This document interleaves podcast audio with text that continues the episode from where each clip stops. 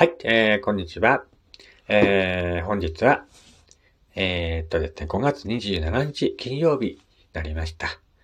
えー、こちらの番組はですね、えー、岩手でアナログイラストレーターをしております私がゆるっとポミッとサクッといろんなことを語っていくラジオ番組となっております。えー、ラジオトークのアプリからね、聞いている方はぜひリアクションボタンの方をよろしくお願いいたします。えー、今日はですね、食わず女房というね、お話をお話ししてみようかなと思います。日本の民話なんですけども、えー、とあるところにね、お嫁に来た、何も食べないお嫁さんのお話なんですけども、えー、これをね、今回はお話ししてみようと思います。食わず女房っていうのは、まあ、食べない奥さんという意味なんですけども、まあ、といってもね、ダイエット中の奥さんのことではありません。どんな奥さんなんでしょうかぜひ最後まで聞いてみてください。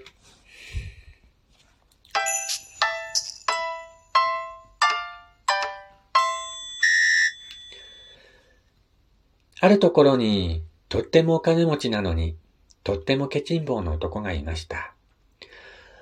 どんな風にケチン坊だったかというと、なんと、家族にご飯を食べさせるのが惜しいから、家族なんかいらないというのです。特に子供なんか絶対いらない。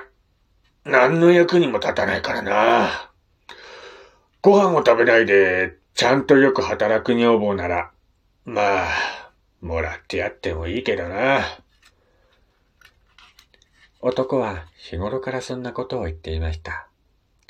そんな男の家にある日のこと、見たこともない、美しい女の人がやってきました。ほっそりとして透き通るような白い肌に長い黒髪。桜のつぼみのような可愛らしい小さな唇を開くと、女の人はこう言いました。私、ご飯を食べないでちゃんとよく働きますわ。あなたの女房にしてくださいな。え、え、え？えご飯を食べないで、ちゃんとよく働くなんて、嘘だろ？うと、ケチン坊の男は思いましたが、その女の人があまりに美しかったので、ついふらふらとして、まあ、嘘でもいいや。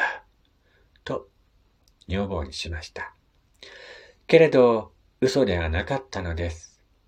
女房はその日から本当にくるくるとよく働いていました。さあ、朝ごはんよ。あなたに食べてもらいたい一心で一生懸命作りました。ほんとだ。すごいごちそうだ。ずらりとお膳に並んだ朝ごはんは、卵の蒸し物に、青菜のおひたし、豆の入ったおかゆに、ゼンマイの煮付け、まだまだいっぱい。どれもこれも美味しくて、うまい。うまい。ご飯おかわり。お前、食べないのかいええ、あなたのために作ったんですもの。あなたがたくさん食べてくだされば、私は満足ですわ。女房はニコニコ笑っているだけです。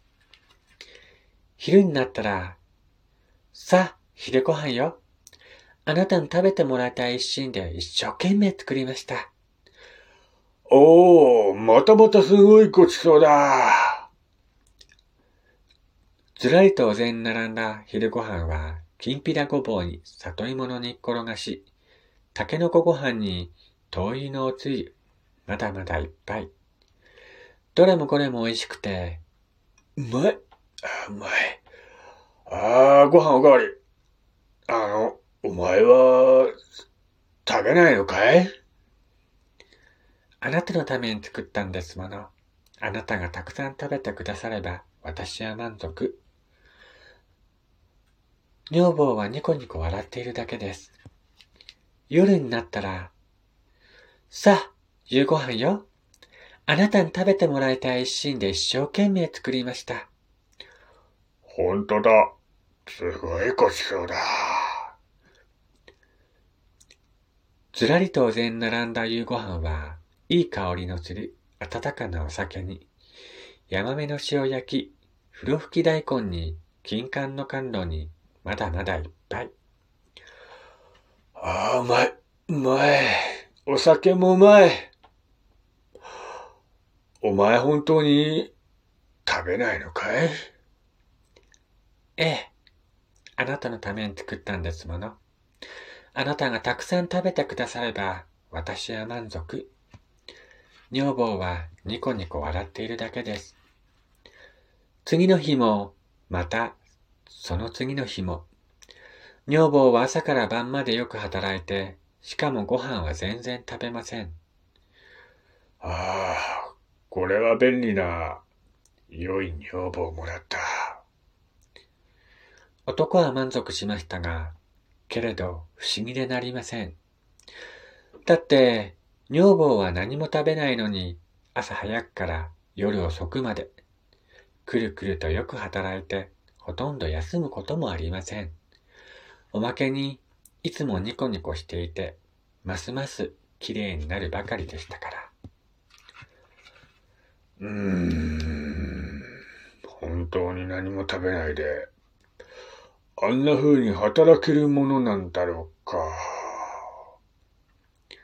男は考えるほどに不思議で不思議で、とうとう眠れなくなりました。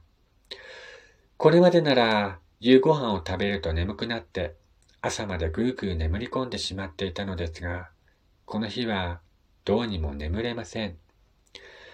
台所からは女房が明日の朝ごはんの支度をしている音が聞こえます。ガタッガタン突然、表の戸が開く音がしました。そして、誰かがひっそりと家を出て行く静かな足音。おや、あの足音は女房だ。こんな遅くにどこへ行くんだ？男は布団を跳ねのけると、急いで女房の後を追って家の外へ出ました。外は美しい月明かりでした。女房が向かっていたのは家の裏の大根畑。なんだ、明日の朝ごはんの大根を取りに来たのか。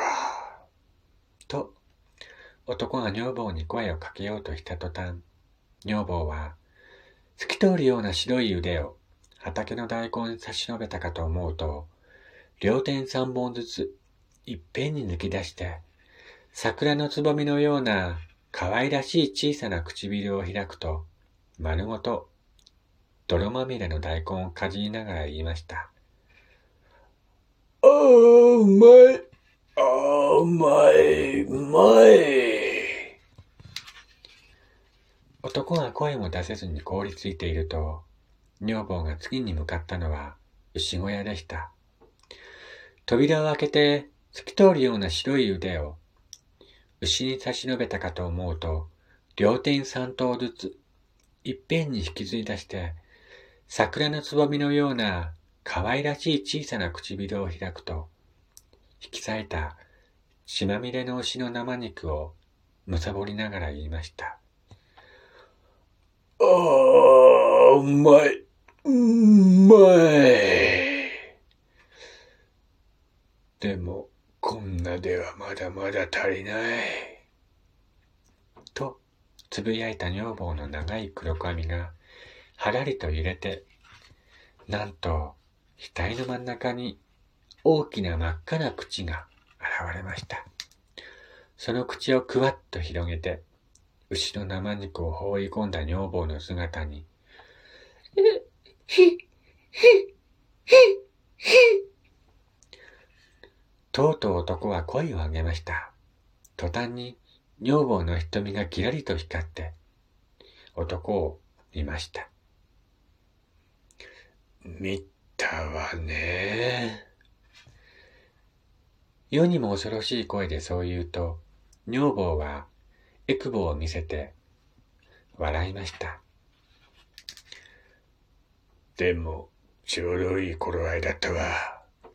お前も一層に太ってきたし。さあ、では食べるとしようか。ひ、ひ、ひ、ひ。男は声を抜かしそうになりながら、無我夢中で逃げ出しました。けれど、いくら逃げても逃げても、女房は、同じ速さでどこまでも追ってきます。とうとう男は女房に追いつかれて、頭からバリバリ食べられてしまったということです。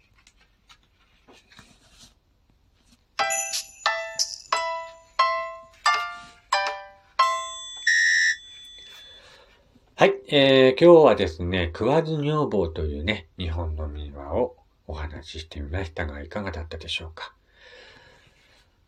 もしね、えー、夜中に目が覚めてしまってもね、間違っても、見てはいけないものを見てはいけませんね。